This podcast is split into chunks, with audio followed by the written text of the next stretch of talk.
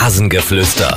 Der sportliche Podcast von und mit Sebastian Schuppan und Jens Umbreit. Das ist der Montag und das ist der Start in die Woche und die Woche beginnt mit dem Rasengeflüster. Es ist Folge 19 und mit dabei natürlich Sebastian Schuppan. Sebastian, guten Tag. Guten Tag, Jens. Sebastian, zu Beginn äh, Folge 19 darf man gerne dann nochmal erwähnen, ihr könnt uns gerne abonnieren, ihr könnt uns weiterempfehlen und wir freuen uns auch über Bewertungen, zum Beispiel bei iTunes, das kann niemals schaden. Also von daher Werbung in unserer Sache tut uns immer gut. Ich glaube, beim 19. Mal darf man das immer mal wieder gerne empfehlen. Rasengeflüster ist der wöchentliche Podcast rund ums sportliche Geschehen und auch Darum werden wir uns heute wieder ausführlich kümmern. Wir zeichnen am Vormittag auf. Was steht denn bei dir eigentlich so für gewöhnlich auf dem Frühstückstisch? Oh ja, weiß nicht, ob du das wissen willst, Jens. Ja, ich stelle mir so eine Haferschleimsuppe vor, die dezent dann noch gestreckt ist. Haferschleim hört sich ein bisschen schlimmer an. Das wird in Fachkreisen Porridge genannt. also ähm, das ist eher so ein Haferbrei. Das hört sich irgendwie schöner an als Haferschleim. Aber ja, das gab es irgendwie tatsächlich heute Morgen, weil meine Tochter äh, gesagt hat, sie will mal wieder was äh, Warmes frühstücken und dann haben wir äh, so ein Porridge gemacht heute Morgen. In der Tat. Ich weiß nicht, woher das mm. wusstest. Ich habe es nicht gepostet, aber scheint ja da hellseherische Fähigkeiten zu haben. Wahrscheinlich. Weißt du, warum ich dich das frage?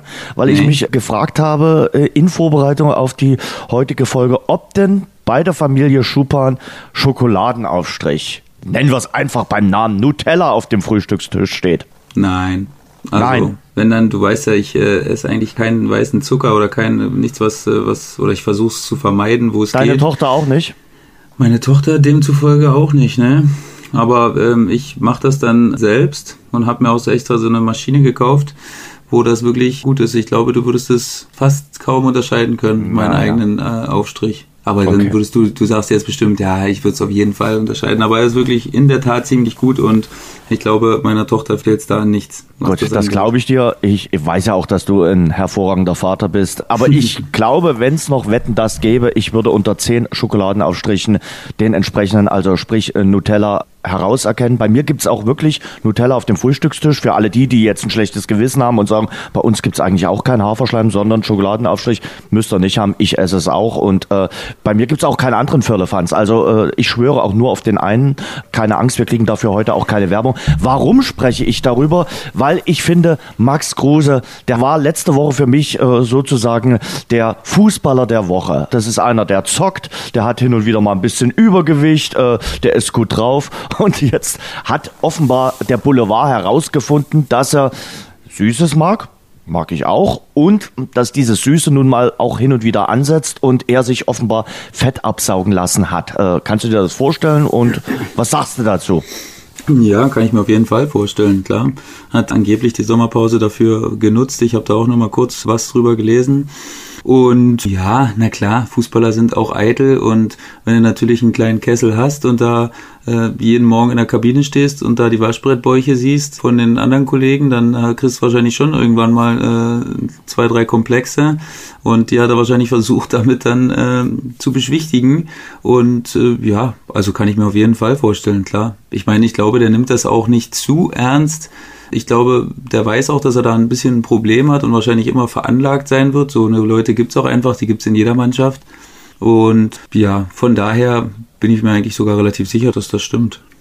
Ich bin da auch immer ein bisschen veranlagt. Also äh, von daher, das setzt bei mir dann auch sofort an. Ja, gebe ich gerne zu. Und äh, ich warte ja noch auf das äh, Schupan Workout Programm für das Jahr 2019, damit äh, ich den Kessel, wie ihn Herr Schuppan gerade genannt hat, noch ein bisschen mehr wegbekomme. Wobei es schon besser geworden. Äh, bin ein bisschen glücklich auf das Jahr 2018. Also äh, Max Kruse. Ja, das glaube ich dir. Sein äh, Trainer Florian Kohlfeld hat dann auch gesagt, Piano, Piano, hat seinen ja, Offensivspieler da gestern gestern auch in Schutz genommen nach dem 1 zu 1 beim SC Freiburg. Fand ich auch richtig gut, also dass er da auch mal ein Wort für ihn eingelegt hat. Ja, ich finde das auch sympathisch. Kruse ist ja jetzt nicht wirklich einer, der da nicht drüber sprechen will. Also der ist ja da, glaube ich, auch so in gewisser Weise ein bisschen selbstkritisch und weiß das auch. Deswegen, und Florian Kofeld macht das auch clever, der verbirgt das immer hinter einem kleinen Scherz auch so ein bisschen, so kitzelt er den Kruse ein bisschen und so zieht er das nicht so ganz ernst in die Öffentlichkeit und verbirgt das hinter so einem kleinen Lacher, wo alle da ein bisschen lachen und dann ist so dieser, diese große Ernsthaftigkeit dahinter so ein bisschen verloren gegangen, finde ich eigentlich recht clever, wie er das macht. Aber trotzdem setzt er immer mal wieder so kleine Stichlein, dass es trotzdem äh, jeder weiß und dass er wahrscheinlich hofft, dass der Max da an sich arbeitet immer weiter und ähm, ja, finde ich eigentlich eine ganz clevere Lösung, muss ich ehrlich sagen. So, ich setze jetzt den nächsten äh, Stich. Lass uns über das Orakel aus Würzburg sprechen. Und gemeint bist ja. du. Zitat Sebastian Schuppan in der Vorwoche.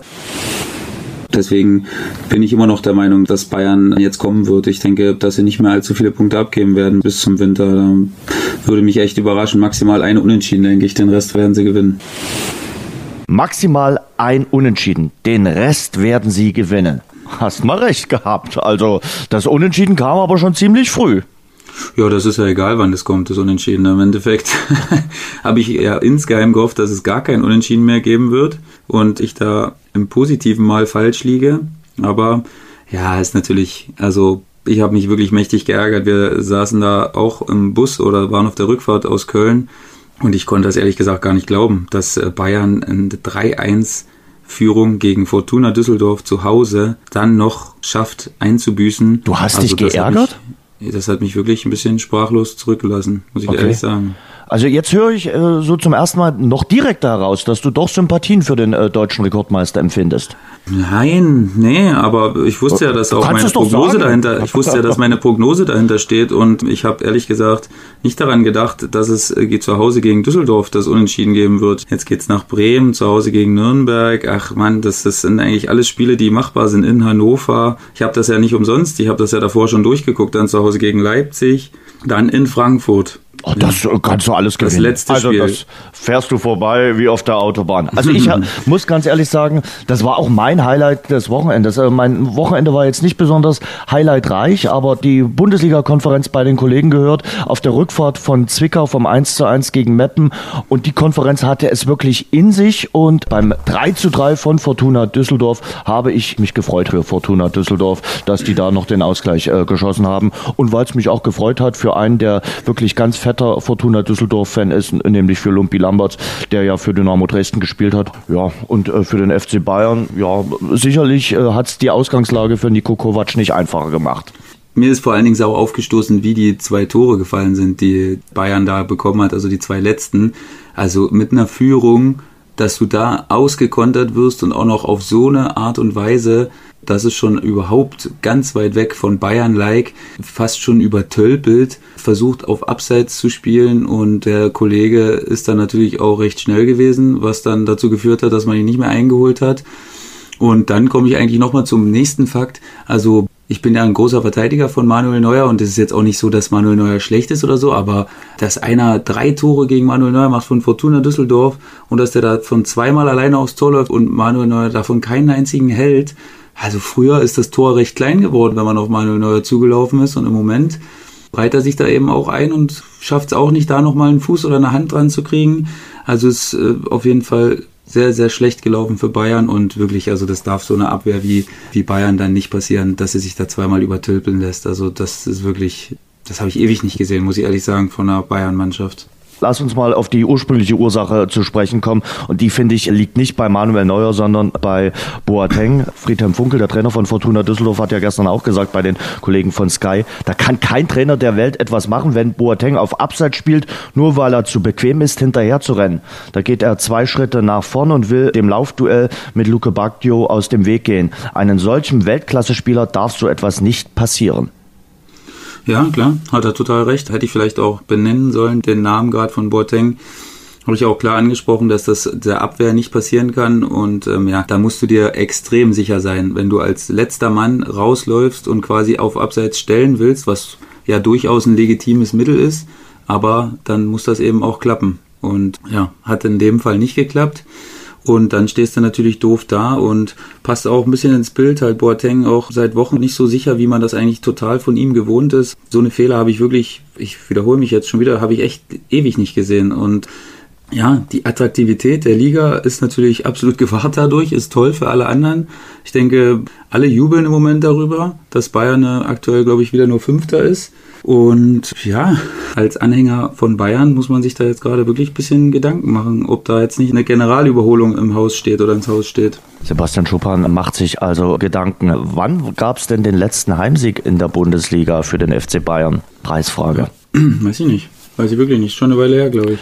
Ist schon eine Weile her. 15. September 2018. Dritter Spieltag gegen Bayer Leverkusen 3 zu 1. Danach mhm. kein Heimsieg für die Münchner Bayern. Und das ist ja schon eine Aussage, muss man ganz klar so sagen. Und äh, ja, es läuft tatsächlich überhaupt nicht rund äh, bei den Münchnern. Und äh, du hast es angesprochen. Also gerade zu Hause tun sie sich ungemein schwer. Die Schützlinge von Nico Kovac. Ja, und der Präsident Uli Hoeneß hat nach dem Spiel gesprochen. Er hat von Slapstick gesprochen, gerade bei den Gegentoren.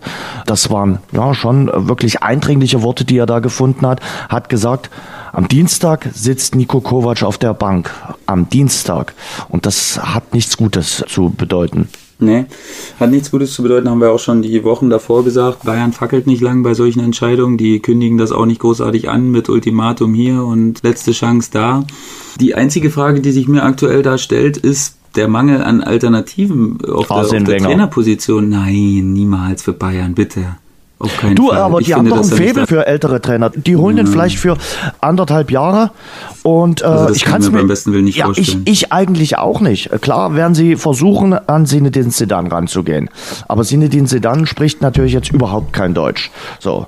Und ich finde es auch, ich, ich finde es auch ganz ehrlich schoflich, also wenn man im Ansinn ist, sich zu trennen, dann spricht die Familie im Hintergrund schon darüber, wer denn der neue äh, Partner sein könnte von der Frau, die darüber nachdenkt, sich zu trennen. Also weiß ich auch nicht, ob das nicht irgendwie ein Geschmäckler hat, dass der Boulevard jetzt schon viele Namen ins Gespräch bringt. Nico Kovac ist ja aktuell noch Trainer, aber klar, jetzt wo die Trainer auf dem Markt sind, können auch wir darüber diskutieren. Arsene Wenger scheint ein heißer Kandidat zu sein. Also äh, der hat auch gesagt, dass er ganz gerne im neuen Jahr, sprich 2019, wieder einsteigen könnte. Gut, dann legt man vielleicht 2019 ein Stück nach vorn für ihn und sagt, okay, fängst halt schon im Dezember an. Und ich glaube, für den hätte der FC Bayern schon nochmal Charme und der spricht nun mal richtig gut Deutsch. Tja, ich weiß es nicht. Und wirklich. da kann also ich, Stars. Ja, das, das kann er, das ist wahrscheinlich ohne Zweifel so, aber ich weiß nicht, irgendwie für mich, vielleicht bin ich da auch gerade nur auf meiner Meinung so ein bisschen stehen geblieben, aber für mich passt das irgendwie nicht so richtig. Ich kann mir das auch nicht vorstellen. Ich hab ich kann mir allerdings auch nicht vorstellen, dass Jupp Heinkes zurückkommt. Also ich glaube. Kando beißt diesmal Jupp Heinkes ins Bein, also der Hund von ihm. ich glaube nicht, dass der nochmal laut aufbellt und sagt, hurra, ab äh, zur Sebner Straße. Ich glaube. Na, wen Jupp haben wir denn noch? Wir haben noch Conte ist noch auf dem Markt. Mhm. Dann haben wir noch Sidan, wie du gesagt hast. Die fallen aber für mich beide raus, weil Peter Neuruhr immer, immer kommuniziert hat, dass die deutsche Sprache wichtig ist und dass es wie unter Ancelotti dann doch zu Missverständnissen kommen kann, was auch die Sprachbarriere betrifft. Von daher werfe ich mal Ralf Hasenhüttel ins Feld. Ja, das könnte auch ein äh, Kandidat sein. Das kann ich mir gut vorstellen, dass das auch einer ist, der mit der Hufe scharrt und äh, dass der sich das sicherlich vorstellen könnte. Und der hat ja gewissermaßen auch Stallgeruch. Der hat ja äh, schon mal in der zweiten Mannschaft des FC Bayern gespielt. Und von daher, der kennt sich zumindestens aus und weiß, wo alles äh, dort beim FC Bayern platziert ist. Ah, da könnte, bin ich mir aber ehrlich gesagt, ich fühle mich auch nicht so 100% wohl mit der Wahl, weil klar, du kannst, die spielen verschiedene Philosophien, beide Trainer jetzt, wenn man Kovac und Hasenhüttel vergleicht, aber beide haben jetzt noch nicht die absolute Erfahrung, was große Vereine angeht. Klar, RB Leipzig äh, hat er schon in der Champions League gecoacht, Ralf Hasenhüttel, und hat auch, klar, der ist schon länger Trainer, viel länger Trainer als Nico Kovac auf einem Profiniveau, aber wie man sieht, ist Bayern dann eben doch nochmal eine andere Hausnummer.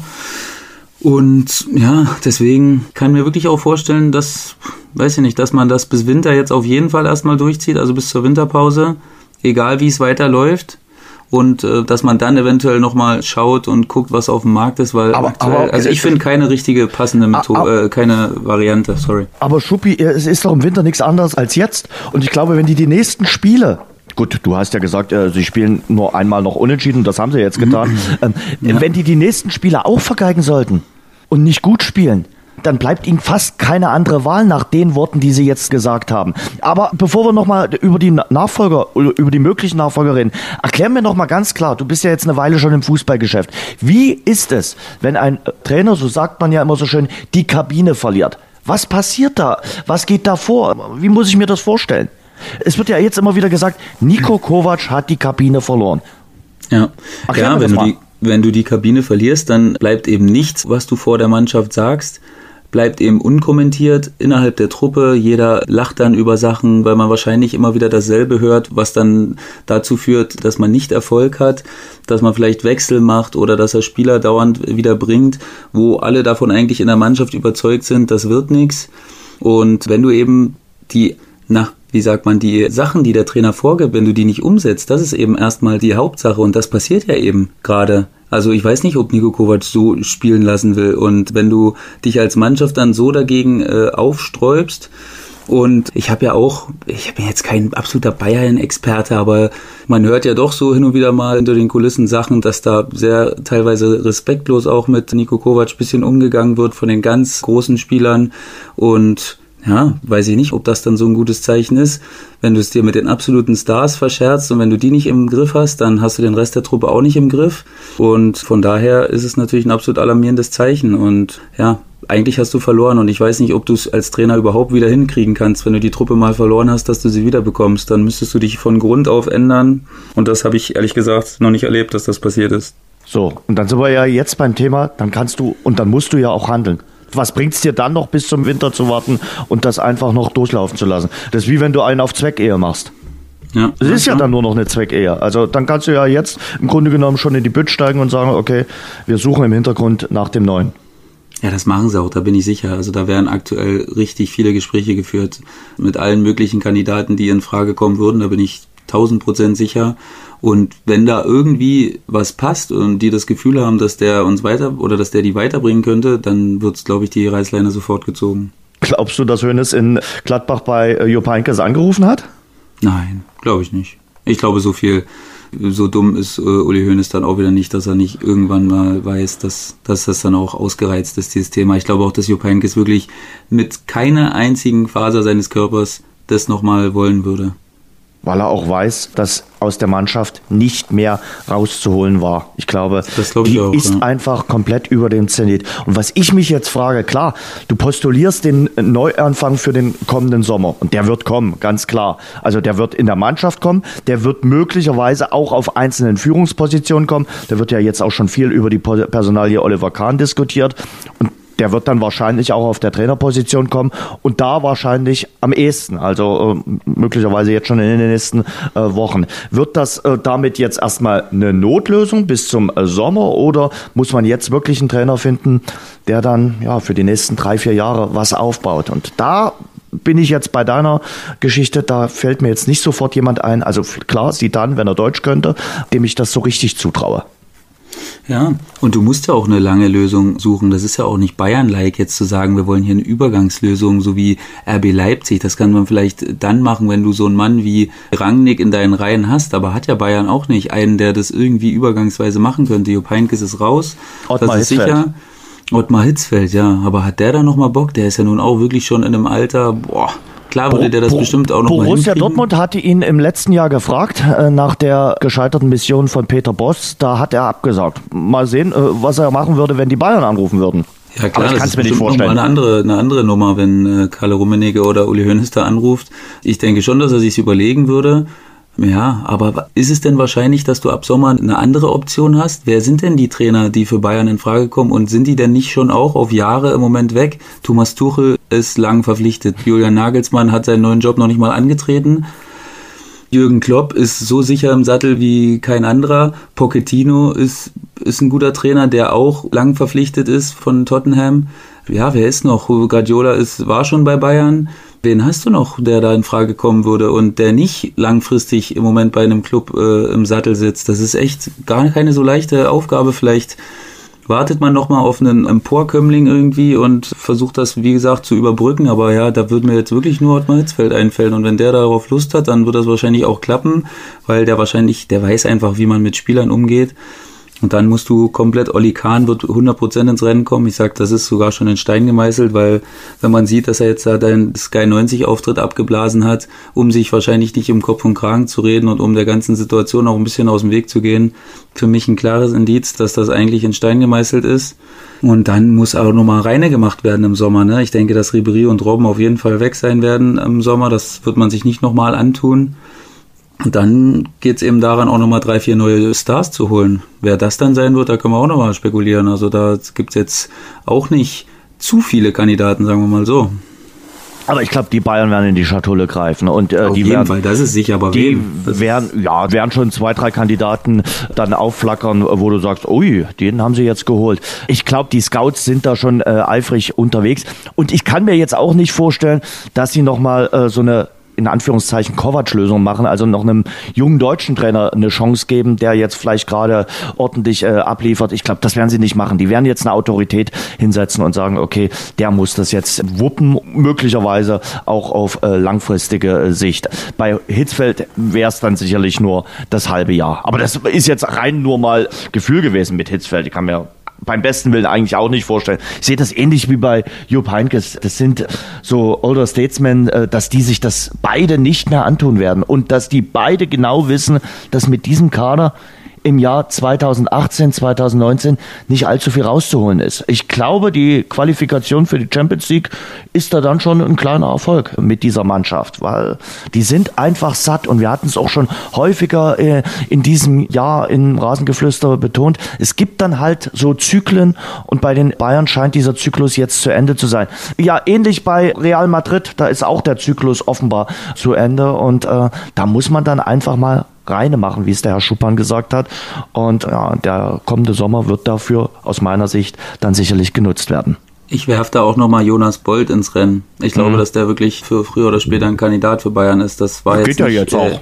Das war jetzt nicht äh, umsonst passiert und Mhm. äh, diese Posse da jetzt so ein bisschen um Leverkusen und dass er sagt, er will sich einfach nochmal weiterentwickeln und von Leverkusen, von den Strukturen her, da gibt's jetzt sicherlich nicht mehr ganz so viele Vereine, wo besser organisiert sind und wo man sich dann wirklich nochmal weiterentwickeln kann und in Fachkreisen in der Bundesliga und oder im Fußball genießt er einen sensationellen Ruf, der Jonas Bold, wirklich ein akribischer Arbeiter, Teamplayer, absoluter Fußballkenner, absoluter Spitzenmann. Und der wird sicherlich eine, eine hohe Position irgendwo bekleiden. Äh, nur wo ist dann doch die Frage. Und ich denke, dass Bayern sich auch mit dem beschäftigen wird. Ein Name noch, äh, weil der jetzt bei der TSG Hoffenheim schwer im Gespräch ist, und das könnte ich mir dann auch eher vorstellen, was ist mit Marco Rose, dem Trainer von Salzburg, liefert dort gute Arbeit ab. Hoffenheim wäre, denke ich, ein absolutes Upgrade für, für Marco Rose. Das ist, also der hat sehr attraktiven Fußball spielen lassen, fand ich. Das war gut anzuschauen, vor allen Dingen dann auch in der Euroleague. Hat sie ja bis ins Halbfinale getragen und haben mir echt Spaß gemacht. Auch gegen Dortmund letztes Jahr, fand ich, haben einen tollen Fußball gespielt und der steht sicherlich bei einigen Vereinen auf dem Zettel. Deinem Vater hat das, glaube ich, weniger Spaß gemacht. Ich darf ja noch mal kurz erwähnen, Vater Schuppan ist ja Anhänger von Borussia Dortmund. Der hat definitiv momentan Spaß, zum Beispiel an Paco Alcázar, der am Wochenende schon wieder äh, getroffen hat. Und ja, der liefert ordentlich ab, oder? Was sagst du? Paco Alcázar ist äh, ein Phänomen und ihn jetzt für so rund 21, 22 Millionen äh, Euro verpflichtet zu haben, ist für heutige Fußballerzeiten fast ein Schnäppchen. Auf jeden Fall. Mein Vater läuft mit einem Dauergrinsen derzeit durch die Gegend oder zumindest an Wochenenden. Unter der Woche ist ja dann doch wieder normaler Arbeitsalltag, aber äh, ja, klar, kann man dem BVB nur gratulieren dazu. Also perfekter Move. Erst ausgeliehen, dann eingeschlagen, dann fest verpflichtet. So sollte es dann, wenn du es dir aussuchen könntest, die Reihenfolge dann auch sein, weil wenn es nicht geklappt hätte, wäre es ja in einer guten Position gewesen, ihn auch wieder abzustoßen. Und äh, ja, das ist wie alles im Moment, was der BVB anfasst. Das passt da hinten und vorne gut. Und ja, der kommt rein und zwei Minuten später äh, hält er da die Innenseite hin und ist wieder genau an der richtigen Stelle. Dortmund ist im Moment einfach die rollen und rollen und rollen und die, ja, da passt einfach im Moment jeder Stein auf den anderen und das ist einfach schön anzusehen. Also mir macht das richtig Spaß. Neun Tore in 237 Minuten. Das ist mal eine Quote.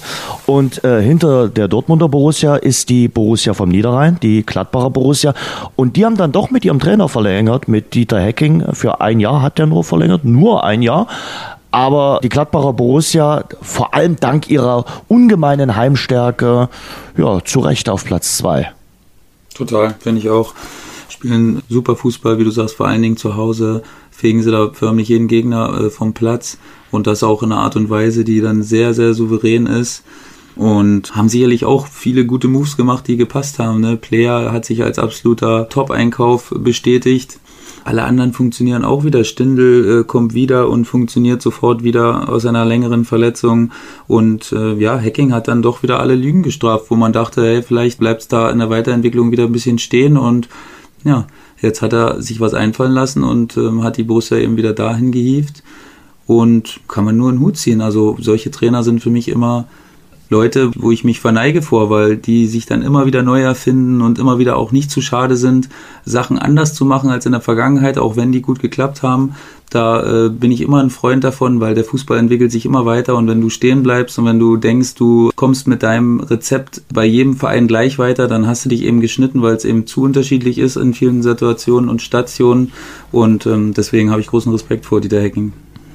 Eins müssen wir auch noch erwähnen, und zwar die Choreografie. 22.240 Euro hat sie gekostet zwischen den Fans von Schalke 04 und dem ersten FC Nürnberg, hauptsächlich von äh, den Fans von Schalke 04, die die außergewöhnliche Fanfreundschaft zwischen beiden Vereinen symbolisiert hat. Das sah schon nicht ganz schlecht aus in Gelsenkirchen. Total. Schön. Haben sich dann auch wieder als gute Gäste erwiesen, nach so einer genau. schönen Choreo und ja, haben dann perfekt dazu beigetragen zu so einem Tag. Aber das sah gut aus. Also ich glaube, das war gut investiertes äh, Geld. Und das ist ja im modernen Fußball nun nicht mehr gang und gäbe, äh, dass es so eine Fanfreundschaft gibt. Früher, 80er, 90er Jahre gab es das häufiger. Jetzt ist das eigentlich aus der Mode gekommen. Ja, ja, das stimmt. Das finde ich auch schön, wenn sowas immer noch zelebriert wird und man äh, alle anderen da noch teilhaben lässt von sowas braucht man eigentlich auch mal ein bisschen mehr. Klar lebt der Fußball auch von Rivalitäten, das muss auch sein, das, das muss es auch weitergeben und das ist unabdingbar für den Fußball und für die Attraktivität auch. Aber äh, so eine Fanfreundschaften, finde ich, äh, sind auch eine schöne Sache, vor allen Dingen, weil man dann auch mal zeigt, dass man trotzdem stimmungsvoll sein kann und dass dann trotzdem auch schöne Spiele entstehen, auch wenn die beiden Fanlager äh, sich dann ganz toll finden. So, dann gehen wir mal in die zweite Liga. Und lass uns mal über deinen ehemaligen Verein sprechen. Wir haben in den letzten Wochen seltener über Arminia Bielefeld gesprochen, aber ich denke mal, es ist an der Zeit. Äh, wenn man acht Pflichtspiele nicht gewinnt, äh, sieben Spiele davon in der zweiten Bundesliga, am Wochenende, sprich am Freitag, hat man das so wichtige Heimspiel gegen den MSV Duisburg mit 0 zu 1 verloren. Hut ab, übrigens vor der Leistung von Thorsten Lieberknecht, macht tolle Arbeit beim MSV. Aber zurück zu Arminia Bielefeld. Und natürlich kommt dort jetzt auch die Trainerfrage äh, auf den Tisch. Der Präsident hat wohl gesagt, äh, er sitzt am nächsten Spieltag gegen den SC Paderborn auf jeden Fall auf der Bank. Aber äh, wie gesagt, momentan sieht es nicht gut aus um deinen Ex-Verein. Was los in Bielefeld? Ich ahne leider Schlimmes, wirklich. Ich ahne Schlimmes, weil ich habe jetzt auch wieder Paderborn gesehen. Also ich habe beide Spiele gesehen. Ich habe sowohl das Arminia-Spiel am Freitag gesehen, weil wir da schon im Hotel waren in Köln. Zumindest die zweite Halbzeit komplett. Und ähm, ich habe auch das Paderborn-Spiel gesehen und die haben mir wieder ordentlich Spaß gemacht, die Jungs, weil die sind ja also wirklich außer Rand und Band. Die spielen mit allem, was die haben. Ein Offensivfußball mit äh, Kombinationen, die rütteln den Gegner wirklich komplett auseinander. Und ähm, das ist gerade in so einer Phase wie Arminia steckt natürlich nicht so ein guter Gegner. Ähm, und ich mache mir da aktuell wirklich ein bisschen Sorgen bin da auch jetzt nicht ganz uneigennützig. Ich versuche jetzt mit meinen begrenzten hellseherischen Fähigkeiten ein schlechtes Ergebnis vorherzusagen und hoffe dann natürlich auf das Gegenteil. Aber ähm, in der Tat ist meine Meinung wirklich, dass es schwer wird. Und wenn sie am Wochenende verlieren, dann sind das irgendwie dann auch wieder mal die Gesetze des Fußballs, auch wenn die Fans da gestern oder am Freitag ein Plakat rausgegangen haben mit Jeff bleibt Chef das äh, ist natürlich eine Ansage und das ist dann wahrscheinlich ähnlich wie in Magdeburg. Am Ende entscheiden aber die Leute, die, die nah dran sind und wird dann wahrscheinlich nicht viele Argumente geben, die für Jeff Saibene noch sprechen wenn sie das wirklich verlieren, dann neun Spielen. Jetzt erklär mir das mal. Du hast ja auch ein Ohr noch in Bielefeld. Was ist da los? Warum verliert man so komplett den Faden? Sie sind doch gut gestartet in dieser Saison. Ich habe sie am zweiten Spieltag gesehen, haben sie ordentlich gespielt mit ihrem Ferringer, gut für Wirbel gesorgt. Dort vorne äh, die äh, Kloses und äh, Vogelsammers dieser Welt haben auch ordentlich für Offensivwirbel gesorgt. Sah alles ordentlich aus. Und dann irgendwann im September verlieren sie aber mal komplett den Faden und äh, gleiten so ab. Ja, man muss einerseits sagen, natürlich zu viele Gegentore, wo ich jetzt nicht nur die Abwehr da mit reinnehmen möchte, sondern dann wahrscheinlich auch gesamttaktisch irgendwas falsch läuft, weil ähm, wenn du dann jetzt schon, weiß nicht, 27, 28 Gegentore hast, das ist dann doch ein paar Tore zu viel für die Spieltage, die jetzt gespielt sind. Und dann kommt natürlich dazu, dann hat der Trainer versucht, das System umzustellen während der Niederlagenserie, was dann entgegen aller Hoffnungen auch nicht zur Stabilität beigetragen hat, sondern im Gegenteil, die Mannschaft hat sich dann irgendwie ein bisschen unwohl wieder gefühlt mit der Fünferkette oder mit der Dreierkette, je nachdem, wie man es denn dann sehen möchte.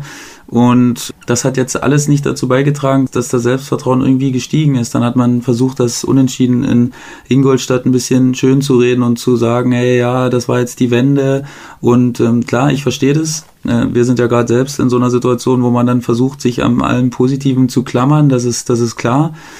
Und ähm, ja, dann spielst du jetzt gegen Duisburg, hast dann einen Pfostenschuss, fängst eigentlich nicht schlecht an und dann äh, ist es so wie oft gewesen in den letzten Wochen dann kriegst du irgendwann das Gegentor, der Gegner bleibt ruhig, äh, lässt erstmal nicht viel zu und ähm, dann bekommst du das Tor und dann brichst du auseinander und dann geht nichts mehr und du bekommst es nicht mehr hin und klar, die Stürmer treffen dazu noch nicht und ja, das hat alles dazu beigetragen, dass es im Moment dann eben nicht läuft. Das ist zu viel Tovabu gewesen, zu viel Änderungen, dauernde Startelfwechsel. Aber klar, als Trainer musst du natürlich auch irgendwie wechseln. Du musst natürlich auch sehen nachher, dass du ein bisschen Veränderungen reinkriegst und dass du einen neuen Wind reinkriegst. Hat aber alles nichts gebracht und deswegen stehen sie da im Moment, wo sie stehen. Mhm. Aber sie stehen ja noch auf keinem Abstiegsplatz. Ja, aber nicht dank ihren Leistungen, sondern eher dank der Nichtleistungen der anderen dann wohl eher. Ja, der erste FC Magdeburg, auch so ein typisches Spiel für die Magdeburger in dieser Saison. Bis kurz vor Schluss geführt, 2 zu 1. Und dann geht das äh, Debüt von Michael Oenning auf der Magdeburger Trainerbank auch in die Binsen. Man verliert in Fürth mit 2 zu 3 ja, irgendwie auch symptomatisch äh, für die Situation beim ersten FC Magdeburg. Aber für mich aktuell das schwächste Zweitligateam ist der FC Ingolstadt. Also ich habe ja jetzt fast alle Mannschaften in dieser Saison einmal gesehen live gesehen. Im Fernsehen habe ich sie eigentlich alle schon mal irgendwie über 90 Minuten gesehen. Also der FC Ingolstadt, auch wenn sie da gestern ab der siebten Spielminute mit zehn Mann spielen, Huiuiui, also das wird richtig schwierig. Ich glaube, die müssen in der Winterpause definitiv, wenn sie drin bleiben wollen, drei, vier Spieler äh, holen oder irgendwas fürs Teamklima machen. So wird's ganz, ganz schwierig äh, aus meiner Sicht. Also ich glaube, es wird auch nicht einfacher werden für Alexander Nuri. Man muss ganz ehrlich sagen, für Dynamo Dresden war das gestern ein wichtiger Sieg, das 2 zu 0. Aber es war auch nicht mehr als ein Arbeitssieg. Es wird kein Spiel sein, äh, an das man sich noch in vier Jahren erinnern wird. Aber ich denke, für den FC Ingolstadt, da läuten die Alarmglocken aber sowas von laut ähm, und äh, da habe ich momentan wenig Hoffnung. Ja, da haben wir ja schon die letzten Wochen oft drüber gesprochen. Da ist einfach irgend oder da scheint was grundlegend falsch zu sein, sowohl in der Zusammenstellung der Mannschaft als auch in der Chemie unter den Spielern. Ja. Da, da sehe ich irgendwie nichts, was mich Hoffnung schimmern lassen würde. Und ja, deswegen, da hat man jetzt Thomas Linke so ein bisschen als Art Matthias Sammer äh, als Berater zurückgeholt, der da doch die erfolgreichen Zeiten mitgemacht hat in Ingolstadt. Und ich weiß nicht, inwieweit der da jetzt Einfluss nehmen kann oder vielleicht mal vorbeischauen kann und gucken kann, woran es seiner Meinung nach liegt. Aber ja, Alexander Nuri sitzt auch auf einem absoluten Schleudersitz wieder. Da würde es mich auch nicht überraschen, wenn man da jetzt schon wieder die Reißleine zieht und nochmal was anderes versucht, weil du musst einfach diesen Profifußball erhalten. Ne? Das, da wurde so viel aufgebaut. Wir haben, wie gesagt, wir haben ja da ein Freundschaftsspiel gemacht, auch was da was da entstanden ist, was das Trainingszentrum angeht, das Stadion und so, das ist schon alles erstklassig eigentlich. Ne? Das gehört überall hin, aber eigentlich nicht in die dritte Liga. Und deswegen musst du jetzt absolut alles versuchen, um diese Saison irgendwie zu retten. Und deswegen würde es mich wirklich nicht wundern, wenn Alexander Nuri da jetzt schon wieder äh, gegangen wird und seinen Hut nehmen muss. Und für Dynamo hat es mich auch, muss ich ehrlich sagen, richtig, richtig gefreut. Nach so einem Spiel war dann schon sehr, sehr großer Druck da nach der Niederlage in Köln. Und ähm, alles in allem dann, klar, wie du sagst, glanzlos, aber dann doch irgendwie souverän, schnelles 2-0 gemacht, hat, genau. äh, hat der Seele sehr, sehr gut getan. Und klar, zweite Halbzeit dann nicht mehr so stabil, aber gut, das muss man der Mannschaft dann wahrscheinlich auch mal zugestehen, dass du dann nicht gleich wieder auf den Modus schaltest und in absoluter Euphorie bist und dann die dann 6-0 aus dem Stadion knallst. Klar wäre es schön gewesen, aber zu Null gespielt, mehr kannst du erstmal nicht wollen, zwei schnelle Tore gemacht wie ich finde, ein gutes Bild abgegeben nach dem Spiel in Köln. Wenn man nicht so ein schlechtes Torverhältnis hätte, man hat, glaube ich, ein Spiel ziemlich drastisch verloren, weiß gar nicht mehr, wann das gewesen ist, äh, würde man jetzt auch nicht auf Platz 10 stehen, sondern vielleicht ein bisschen höher. Aber 21 Punkte zu dem Zeitpunkt, das ist die zweitbeste Bilanz, die Dynamo jemals hatte äh, zu Zweitliga-Zeiten. Also das kann sich äh, wirklich sehen lassen. 21 Zähler nach 14 Spieltagen. Aber zurück nochmal zum FC Ingolstadt. Wir haben mit Sören Gonter gesprochen. Der hatte gesagt, er kann sich in die Situation beim FC Ingolstadt gut reinversetzen aus seiner Zeit damals beim FC St. Pauli. Äh, die hatten äh, zum damaligen Zeitpunkt äh, nur sechs Zähler. Die haben die große Aufholjagd geschafft, dann speziell in der Rückrunde. Aber die haben die, glaube ich, auch geschafft, weil die so viel Unterstützung hatten am Kiez, am Millern-Tor. Und das ist ja beim FC Ingolstadt auch nicht äh, gegeben. Du musst es ja quasi aus deiner eigenen, ureigenen Kraft äh, nehmen. Und da fällt mir momentan, fehlt mir da komplett der Glaube, dass der FC Ingolstadt die ganz große Aufholjagd da startet in der Rückrunde. Also das wird richtig, richtig schwer für die äh, Schanzer da in der zweiten Bundesliga drin zu bleiben. Äh, Stichwort Sören Gonter gab äh, eine schöne Anekdote. Für mich war sie nicht ganz so schön. Am Freitag bei der Pressekonferenz. Äh, ich habe ihn auch auf seinen Oberlippenbart angesprochen. Auch er macht bei der Movember-Aktion mit. Ihr könnt übrigens weiter spenden noch äh, auf das Konto von Sebastian Schupan. Also es geht nicht. Bitte, äh, bitte, bitte. Richtig. Also er unterstützt nämlich die Movember-Aktion. Und ja, Sören macht das auch mit einem Oberlippenbart. Das sage ich zu ihm. Du Schuppi, äh, Sören. Und ja, hab mich schön da in die Nesseln gesetzt. ich glaube, er wusste gar nicht, warum ich ihn da mal kurzzeitig Schuppi genannt hatte. Aber weil ich eben bei Movember sofort an dich gedacht habe. Also so denke ich die ganze Woche an dich, Sebastian. Das ist ganz toll. Ich muss auch mal ganz kurz, einmal ganz kurz für einen Spender hier mein Herz ergreifen, weil gestern Morgen bin ich aufgestanden und ich habe meinen Augen nicht getraut, habe hier eine Spende auf meinem Profil von 250 Euro von Guido Woska bekommen und der hat noch dazu geschrieben, tolle Sache, Sebastian, habe über die Aktion in deinem Podcast erfahren und möchte diese gute Sache gern unterstützen. Auf da, Arminia hat er dann noch geschrieben. Also wirklich Hut ab, 250 Euro, das ist unfassbar viel. Und ich weiß das wirklich sehr zu schätzen, habe mich auch schon persönlich da bedankt. Und ja, vielen Dank nochmal dazu. Und ja, ich kann es natürlich äh, verstehen. Auch Sören Gonter hat hier bei mir übrigens gespendet worüber ich mich auch sehr gefreut habe. Und ja, Jens, das sei dir verziehen, das passiert schon mal. ja, von daher ähm, finde ich die Aktion aber wirklich großartig und jeder Fußballer, jeder, der sie mitmacht, ist wirklich hier äh, gelobt. Und äh, ja, Sebastian freut sich über jede Spende, ob nun 250 Euro oder 5 Euro. Ja, das, das ist richtig klasse und kann noch getan werden, gespendet werden bis 30. November, richtig? Auf jeden Fall, da ist noch Zeit jetzt. Äh, ich werde gleich auch noch mal ein Foto posten. Mein Schnurri ist jetzt doch schon so gewachsen, dass man ihn dann doch auch erkennen kann und ist ein ganz äh, ordentliches Exemplar geworden. Ich bin zufrieden jetzt am Ende und ja, mir persönlich im Fußball hat es leider kein Glück gebracht, aber es hat wirklich ordentlich äh, Geld eingespült und wie gesagt, egal ob ein Euro oder 250 Euro wie der Kollege, jeder Euro zählt und jeder Euro ist wichtig. Deswegen würde ich mich echt nochmal freuen, wenn es da nochmal so einen Schlussspot geben würde jetzt auf die letzten Tage. Tage. Den also haben wir, alle, die zuhören. Richtig, den haben wir ja jetzt quasi eingeläutet und ich fände es auch schön, wenn du dann nächste Woche auch mal ein Bild von dir wieder postest, wie du ohne Oberlippenbart aussieht. Ja, wir spielen ja am Samstag, dem 1. Dezember gegen Jena. Den werde ich dann fristgerecht stutzen, weil, wie gesagt, hat mir leider kein sportliches Glück gebracht. Und äh, von daher werde ich ihn auf jeden Fall ordentlich runterstutzen und dann hoffentlich mit frischem Wind am Samstag dann Dreier einfahren. Da sind wir in der dritten Liga. Lass uns die auch noch kurz abhandeln. 0 zu 0 gegen Fortuna Köln. Ich habe gelesen, du hattest auch eine ganz gute Torchance, aber Tore hat es nicht gegeben in Köln im Südstadion. Nee, hat's nicht gegeben und ich bin auch wirklich immer noch im absoluten Zwiespalt, weil ich bin gar nicht zufrieden mit dem Unentschieden im Endeffekt aber verstehe, warum viele sich das natürlich dann nicht schönreden, aber wo du dann die positiven Sachen rausziehen möchtest. Klar haben wir mal wieder zu Null gespielt, ist schön. Das war, war sicherlich wichtig für uns als Mannschaft, aber wir haben eben auch wieder kein Tor geschossen und ähm, ja, da sind wir wirklich im Moment als ganze Mannschaft gefragt und das war, war jetzt nur ein erster richtiger Schritt, wenn wir auch das nächste Heimspiel gewinnen.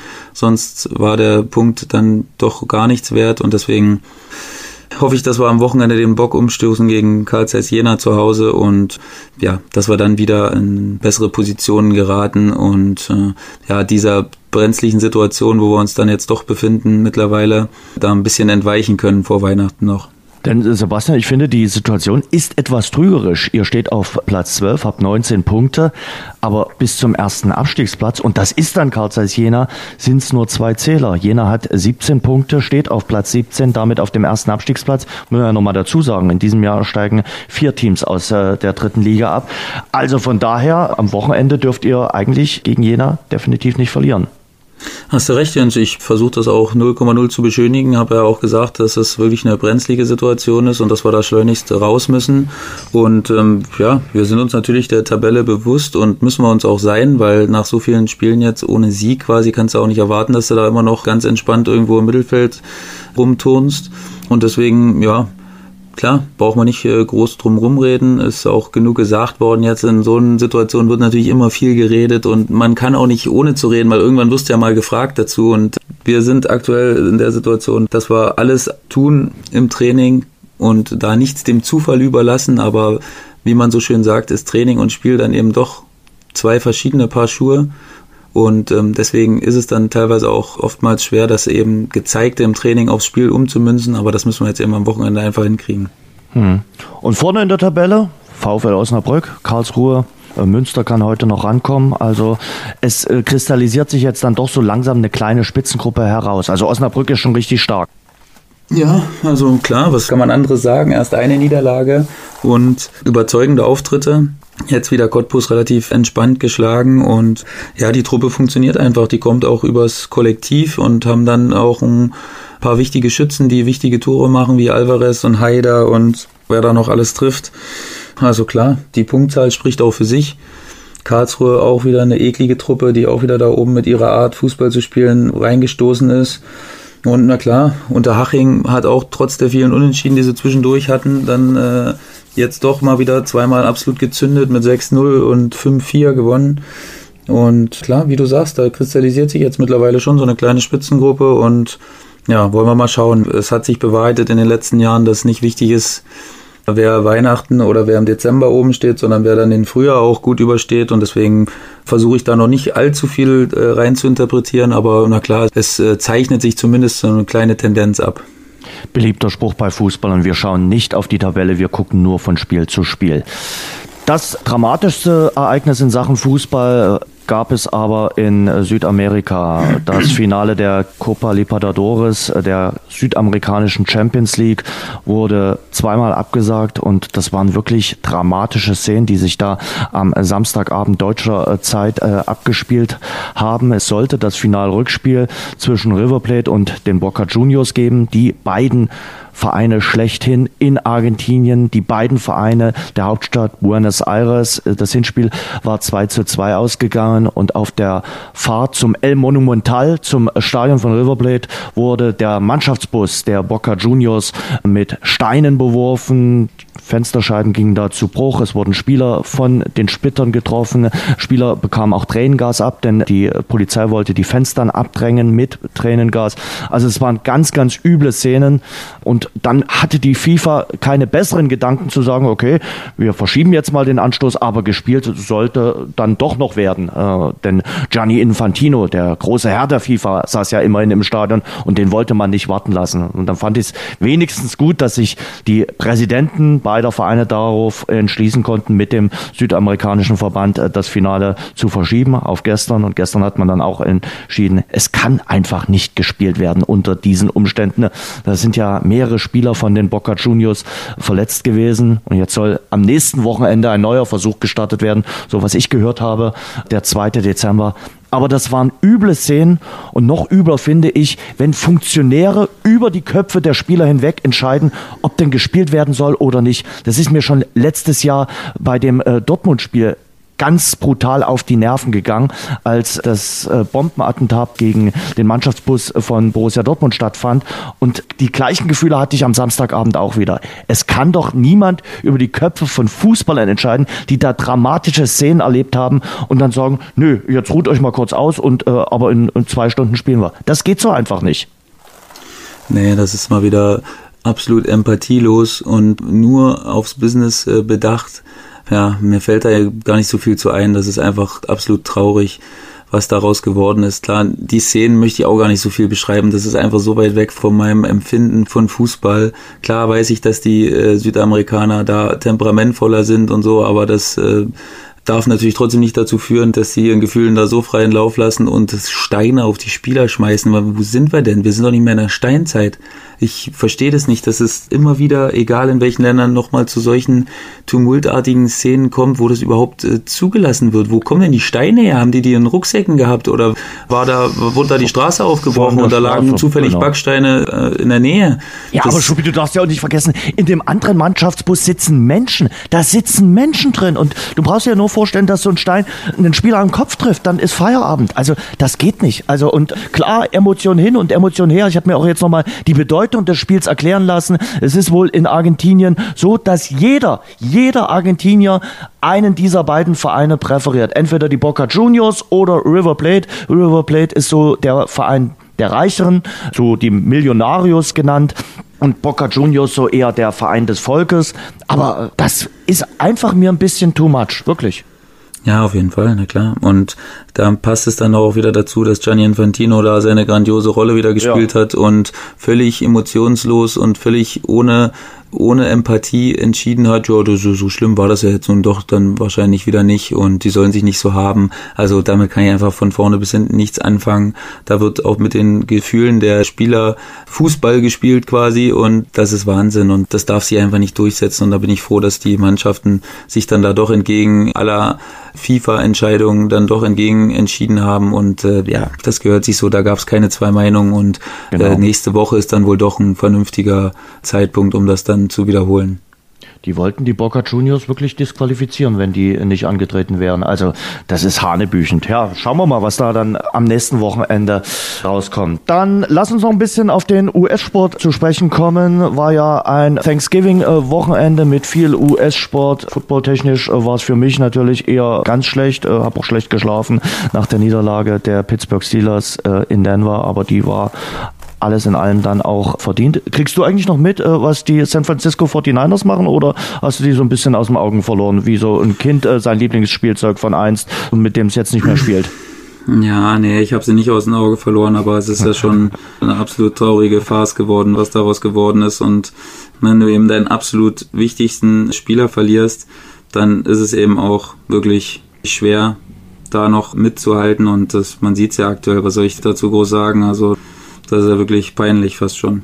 9 zu 27 haben die San Francisco 49ers gegen Tampa verloren. Äh, das ist der Verein, den sich Sebastian Schuppan äh, zu Saisonbeginn herausgesucht hat, der jetzt nicht überzeugend spielt und auch keine großen Hoffnungen mehr auf Playoff-Plätze hat. Aber ein episches Hast du noch Spiel, sehr optimistisch formuliert, Jens, danke. Ja, das gelingt mir manchmal. Ein episches Spiel gab es am letzten Montag in der Nacht zum Dienstag. Das muss ich wirklich sagen, das war episch. Und wenn einer noch nicht mit Football viel anfangen kann, dann würde ich ihm das Spiel vorsetzen und sagen, danach bist du definitiv Football-Fan.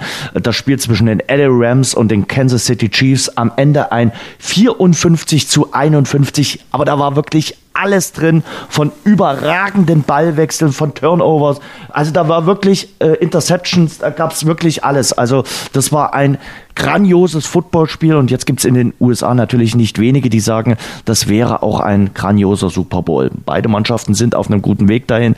Aber ich denke zum Beispiel, die New Orleans Saints haben da noch was dagegen und würden gerne auch ein Wörtchen da mitsprechen und haben auch eine richtig gute äh, Mannschaft und haben ja auch am Thanksgiving äh, Donnerstag äh, gewonnen gegen Atlanta relativ souverän. Also das sind so die drei Mannschaften, die äh, momentan die NFL rocken. Und in der NBA da sind wir in der Liga von Sebastian Schuppan. Hat mich schwer beeindruckt, die Rückkehr von LeBron James mit den LA Lakers. Letzten Mittwoch war es nach Cleveland. Das war richtig groß. Das war richtig großer Sport, äh, wie man ihn dort willkommen geheißen hat, den verlorenen Sohn. Auch wenn er jetzt mit dem Gegner aufgelaufen ist, man weiß, was man ihm zu verdanken hat. Ja, auf jeden Fall. Also da war die Dankbarkeit schon groß. Na klar, das war der quasi einzige Sporttitel der Stadt Cleveland in den letzten, ich glaube, über 50 Jahren. Und dementsprechend hat man ihn dann doch sehr, sehr, sehr schön gewürdigt und ähm, hat dann auch dementsprechend eine gute Leistung abgeliefert, wo ich mich echt drüber gefreut habe. Und äh, ja, dementsprechend habe ich mich gestern auch wieder geärgert, habe ich äh, zur deutschen Primetime das Spiel zu Hause gegen Orlando angeschaut und das haben sie dann glorreich verloren und äh, eigentlich eins der Spiele, was du nicht verlieren solltest, zu Hause gegen die Magic. Und dementsprechend ist mein Optimismus gerade schon wieder minimal getrübt und äh, aber die Story um das Cleveland-Spiel war schon toll. Er hat ja schon in Miami ein überragendes Spiel abgeliefert bei seinem ersten seiner Ex-Vereine und jetzt nochmal in Cleveland. Also ja, schöne Geschichte. Und die Cleveland Browns, weil du gerade sagst, die äh, sind notorisch erfolglos in äh, Cleveland, das stimmt sicherlich. Auch das Footballteam ist notorisch erfolglos. Aber mit Baker Mayfield hat man jetzt einen guten Quarterback und man hat seit über drei Jahren gestern mal wieder ein Auswärtsspiel gewonnen und äh, ich glaube seit fünf oder sechs Jahren mal wieder zwei Spiele hintereinander. Die haben doch ganz leichte Playoff-Hoffnung und äh, da wächst zum Beispiel wieder so ein Sportheld für die Stadt Cleveland heran mit Baker Mayfield, äh, dem Footballer. Ja, und beim Basketball, da muss der Sportskamerad Schröter zuletzt ganz gut gespielt haben. Schröder, ja, ja, Der ist, die sind sowieso ganz gut unterwegs. Die OKC Thunder nach anfänglichen Schwierigkeiten sind sie jetzt dann doch in die Spitzengruppe der Western Conference vorgetreten und ja, macht Spaß, den, den zuzuschauen und auch Dennis Schröder ist sicherlich ein super Move gewesen. Atlanta ist ja dann doch eher eine eine Franchise, die im unteren Niveau der Eastern Conference rumtingelt und auch auf die nächsten Jahre hin erfolglos sein wird. Von daher war es für ihn ein super Schritt, jetzt in einer Mannschaft, die dann doch zumindest ja, um den Einzug in die Conference Finals dann mitspielen kann. Und äh, ich bin echt mal gespannt, wohin das führen kann. Die Entwicklung von ihm ist auf jeden Fall richtig, richtig gut. Schlussfrage von mir, weil wir jetzt natürlich auch bald in den Dezember reingehen. Und im Dezember gibt es eine Sportart, die ja den Fernseher dann bei vielen Menschen beherrschen wird. Bei mir nicht. Ich sag's gleich vorweg. Wie sieht's da bei dir aus mit Darts? Ja, also im Dezember dann klar, traditionell zwischen Weihnachten und Neujahr laufen ja dann die ganzen Spiele. Wenn das mal läuft, gucke ich rein, aber ich markiere mir das jetzt nicht rot im Kalender. Okay. Also über Darts werden wir sicherlich auch mal sprechen im Dezember dann hier im Rasengeflüster. Das war die 19. Ausgabe äh, mit uns und wir hoffen, ihr habt einen guten Start in die neue Woche. Was gibt's am kommenden Wochenende? Das Spiel gegen Jena. Was liegt sonst noch an, Sebastian? Der Besuch ja. dem Weihnachtsmarkt? Na, der macht erst am, habe ich gesehen heute, als ich meine Tochter an die Kita gebracht habe, am 30.11. erst auf. Also das no, ist dann wohl erst am Freitag. Ja, ja, vielleicht mal die erste Runde. Erste genau. Karussellfahrt und erste gebrannte Mandeln mit meiner Tochter. Und ja, da werde ich sicherlich mal vorbeischauen und hoffentlich in äußerst guter Laune nach einem Heimsieg. Und ja, dann kann alles ganz toll werden. Gibt bestimmt auch einen Krebsstand auf dem äh, Weihnachtsmarkt in Würzburg. Und Crepe mit Nutella kann ich unbedingt empfehlen. Ist, ist sehr, sehr lecker. Sebastian, ich wünsche ein schönes Wochenende. Mich treibt es nach Hamburg ans Millantor und äh, auch ein schönes Auswärtsspiel für Dynamo ja. Dresden. Und äh, auch darauf äh, freue ich mich. Wir hören uns wieder am kommenden Montag. Bis dahin, habt eine schöne Woche. Ich, wünsche was. Ich freue mich schon, Jens. Macht's gut, mein Lieber. Bis dahin, tschüss. Tschüss. Das war das Rasengeflüster für diese Woche. Nächsten Montag sind die Jungs wieder zurück. Alle Infos findet ihr im Netz unter rasengeflüster.de.